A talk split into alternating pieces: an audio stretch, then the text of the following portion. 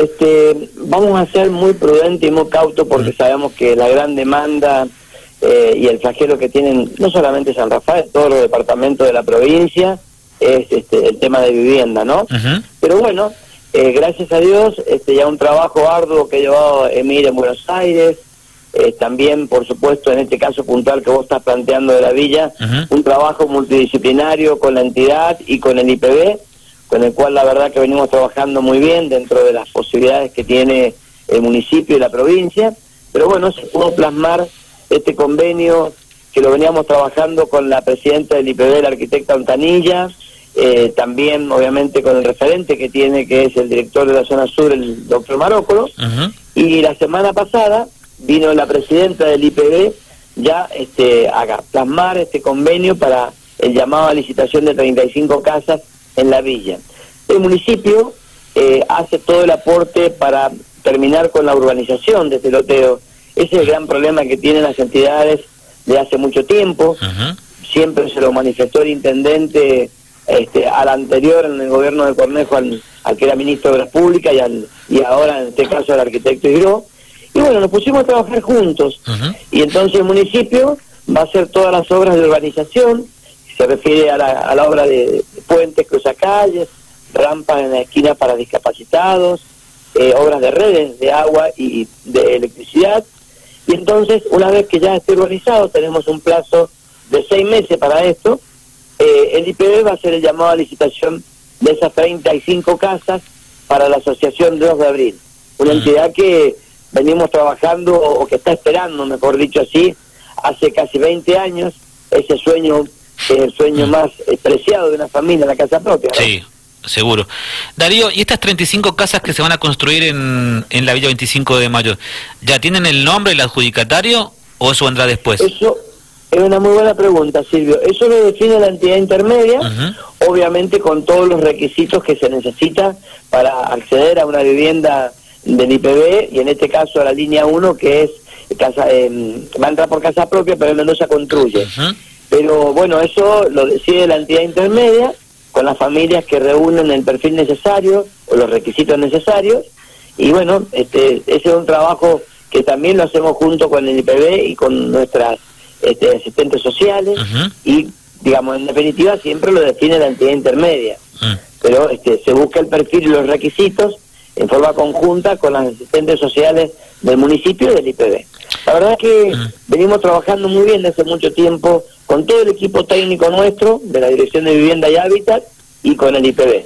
Y bueno, hoy mm. podemos ya casi empezar a, a, ver ese sueño que, que vienen teniendo los vecinos de la villa desde hace mucho tiempo. Y qué importante, Darío, cuando se lleva este vivienda, servicios, cultura y todo eso, pero vivienda sobre todo, este a un distrito, ¿no?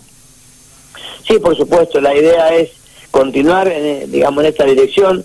El intendente se lo planteó cuando vino el ministro, dice yo te voy a ayudar a urbanizar de a poco, porque también veamos que esto no es un tema que tenga responsabilidad absoluta del municipio. Sí, sí. Pero bueno, el intendente, viendo esta situación que empezaban a tener las entidades intermedias, este, tomó esta decisión política de invertir en las entidades para que ellos también puedan, una vez urbanizado el terreno, acceder a la licitación de las viviendas por el IPB. Bien. Eh, ¿Cómo hace la gente hoy que está interesada en una vivienda? Digo, estamos hablando de los sectores más vulnerables para tener una casa del IPB. ¿A dónde concurre? ¿A Dirección de Vivienda o a la delegación del IPB? ¿Cómo es el proceso para aquellos que nos están escuchando, Darío? Bueno, el primer requisito es tener la ficha Renavi, que es una ficha, de una declaración jurada, donde la persona este, manifiesta que no tiene ningún tipo de, solución habitacional, no tiene vivienda. Entonces, a partir de ahí eh, empieza el proceso.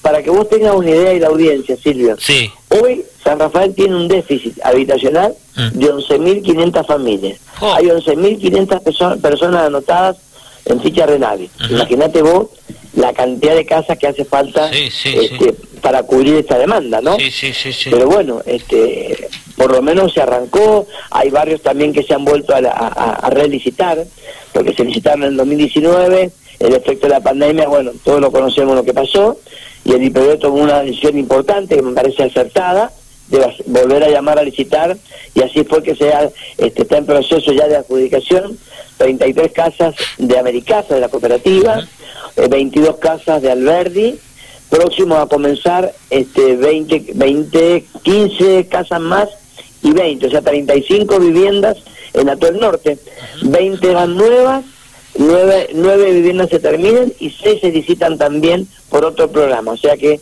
en Costa Atuel, que se llama ese barrio, que está emplazado en el paraje Atuel Norte de Cañada Seca, se van a construir 35 casas. Así que bueno, de a poquito vamos trabajando y también quiero poner en valor el trabajo en conjunto que lleva adelante obviamente nuestro intendente primero con el ministro de la Pública y después nosotros con el IPB. ¿Qué, qué dato que, has tirado sobre la mesa? ¿no? 11.500 familias en San Rafael que no tienen casa propia. Digo, las que están inscritas, capaz que hay mucho más que eso, ¿no? Pero digo, a partir de ese dato, de esa base, 11.500 familias que no tienen casa, eh, hay mucho para trabajar, Darío, ¿no? hay mucho para trabajar, sí, sí, es, la, la, demanda que hoy tiene, creo, el Estado con la, con la gente y bueno, por eso es que también, de alguna manera, creo que el Gobierno Nacional ha implementado un plan muy importante que nosotros nos hemos desfavorecido, mm. Silvio. Mm. Nosotros tenemos ya aceptado y para presentar dos planes que vienen de la, del Ministerio de Desarrollo Social, del RENAVAP, que son los mm. barrios populares, en los cuales se van a a um, urbanizar 143 lotes en el Molino y todo lo que es la parte de la Carolina. Se va a hacer una intervención bastante similar a lo que se ha hecho en la isla. Yo creo que el, gobierno nacional, digo, con digo sin, sin escapar, ¿no es cierto?, a la situación económica que hoy vive el país, pero ha apuntado a un lugar este, específico, ¿no?, que es la construcción de viviendas y mejoramientos barriales. Esto demanda muchísima mano de obra. Sí, sí, Mucha mano de obra. Para que vos tengas una idea, la construcción de una casa te ah. genera seis puestos directos de trabajo y por lo menos cuatro indirectos. Si la vivienda generaría 11 puestos de trabajo. Yo creo que este, ha sido muy bueno la decisión política del presidente y obviamente los gobernadores que están acompañando también esta movida.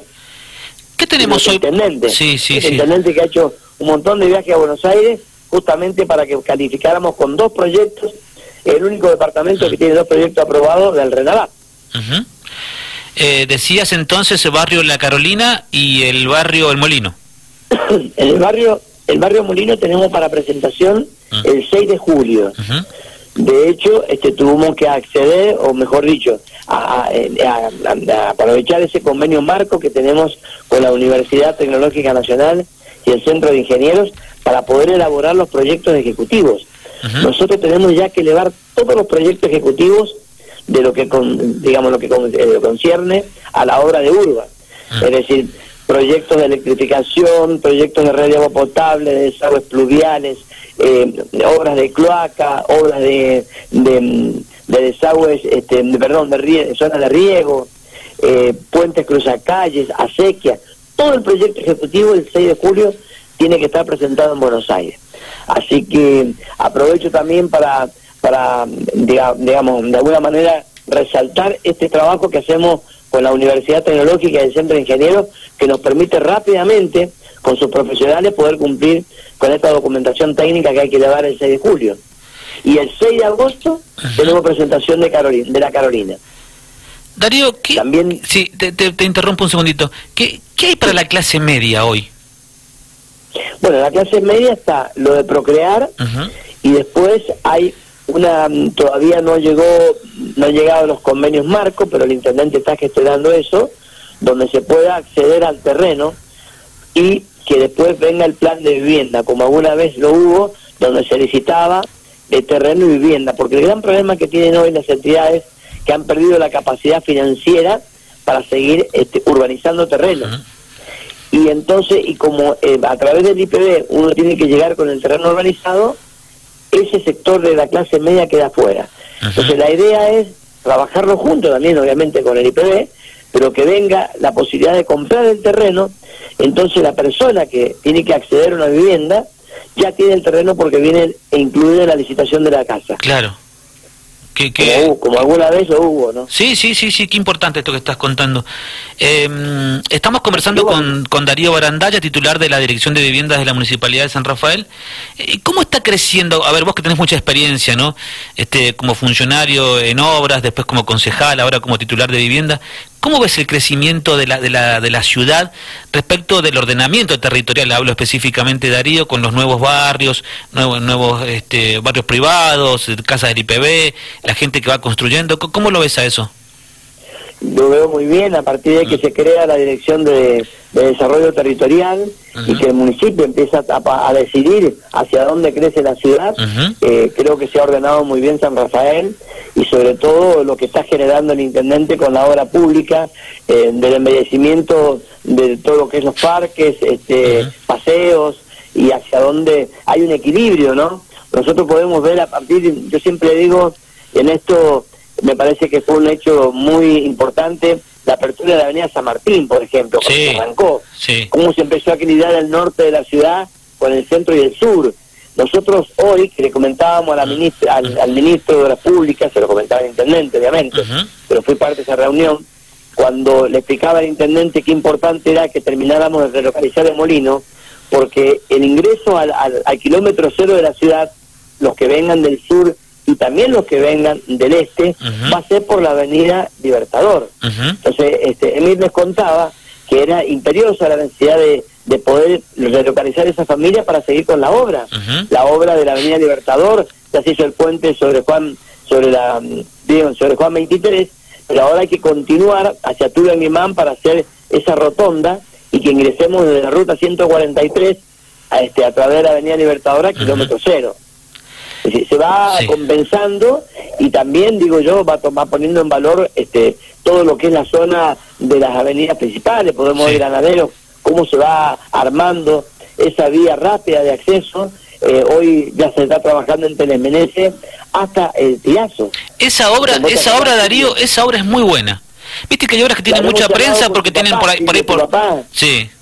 Este... Lo recuerdo, te estoy hablando hace 15 años o 20 años atrás, sí, sí, sí. muy chiquito. Pero siempre se hablaba de generar arterias primarias eh, de norte a sur y de este a oeste. Claro. Bueno, hoy podemos ver lo que es este Telemenece, que estaba cerrada, estaba, digamos, no teníamos la, apertura porque se, estrangulaba ahí en, en Pablo Albarracín. Y bueno, hoy la tenemos casi hasta tirazo, está trabajando a full la ¿Y, sabes ¿Y sabes cuál es la otra también que yo siempre la destaco? La, la, la conexión con Cuadro Nacional por la Chacabuco.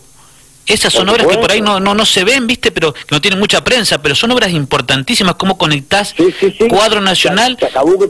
Esa es tremenda esa obra. Esa eh, Te hablo de otra cosa también, el Paseo de Luis Huerta y el nudo vial que se va a ordenar ahí en la calle Mendoza, porque el barrio Alberdi, ese, ese barrio ha crecido. Eh, ahí tenés que agregar, este digo, desde el punto de vista de infraestructura, no lo vial, lo estético y todo lo demás también, ¿no? El barrio Alberdi se ha crecido muchísimo y el barrio Alberdi tiene 440 viviendas. O sea, hay muchísima, pero muchísima gente que se mueve en esas arterias. De hecho, el intendente ya tiene también, digamos, en su plan de trabajo este, la apertura de Irene Curie, por eso que se hizo, Chubut. Es como eh, afastó Chubut, digamos, de Alberdi al sur, pensando en la extensión de Irene Curie también para que para descargar un poco el Alberdi. Ajá, mira, esa no la sabía esa. Sí, por supuesto. Incluso cuando vino el ministro, nos tocó recorrerlo, acompañamos al intendente y él le pedía que intercediera ante Hidráulica, que es, la, es una dirección que, que se corresponde con el Ministerio de Infraestructura, con el arquitecto y yo. Lo importante que sería para nosotros ir cerrando Alberdi, porque nos quedamos en Sarmiento, pero Alberdi sería importantísimo cerrarla y armar dársenas de estacionamiento, entonces se empieza a descomprimir porque prácticamente tener una trocha y media nada más de cada costado, en cada dirección en Alberdi. Así que bueno, ese proyecto obviamente es muy importante, Alberdi, para nosotros, pero también hay que buscar avenidas alternativas como hace Cantoni y de. ¿Cómo sabes de obra, Darío? Ah? Tenés que estar en obras públicas De verdad te lo digo. ¿Cómo sabes, no? Acá me dicen los chicos que también todos hacen así, ¿no? ¿Cómo, cómo, cómo sabes de la, de la, de la infraestructura de la, de la ciudad, no? Darío, te mandamos un abrazo. Sí, te escuchamos. Bueno, gracias. No, que me gusta mucho la obra pública, sí, sí, por supuesto. Ah. Y he tenido la suerte de haber estado trabajando 12 años antes también con el intendente ruso. Y bueno, y, con Omar y Emil, la verdad que me dieron la oportunidad de ser secretario, concejal. Y eso también me permitió conocer mucho, por supuesto. Sí, sí, sí. Che, Darío, te hago la última. Vos estás en vivienda, pero que seguramente tenés alguna novedad, algún pajarito te cuenta cosas. ¿Algo que nos puedas anticipar de alguna obra que se venga o no? ¿O no querés quemar? No, no, eso, eso lo tiene Buti Peña y el intendente. Pero se viene, se viene alguna obra, ¿no? Gracias a Dios y a la Virgen y a ah. una muy buena administración ah. de la municipalidad, la obra pública no paró. Este, y bueno, viene un, plan de obra interesante para el segundo semestre. Ah, ahí está el título, entonces se viene una importante cantidad de horas para el segundo semestre. Te, siempre, mm. no paró, fíjate que, este, por supuesto, también hay que reconocer al esfuerzo de los vecinos, ¿no? Que hacen los aportes todos los meses este, de los impuestos. Eso también hay que reconocerlo. De un intendente que labura mucho, que se la pasa viajando, eh, haciendo contacto. Lo de acción social ha sido una cosa impresionante porque nosotros en el RENAVAP no teníamos un solo proyecto calificado. Bueno, este, viajó mucho, tener la suerte de tener un legislador nacional como Mar. Sí. Yo charlaba el otro día lo que va a significar con mi familia que vive en Alvear mm. lo de gasoducto, ¿no? Sí, sí, nadie todavía, nadie se imagina lo que va a ser para, para el sur, porque en realidad yo defiendo Alvear porque tengo mi familia allá, pero este digo lo que va a ser para San Rafael y en Alvear. La gente empezó a entender lo que va a ser este gasoducto.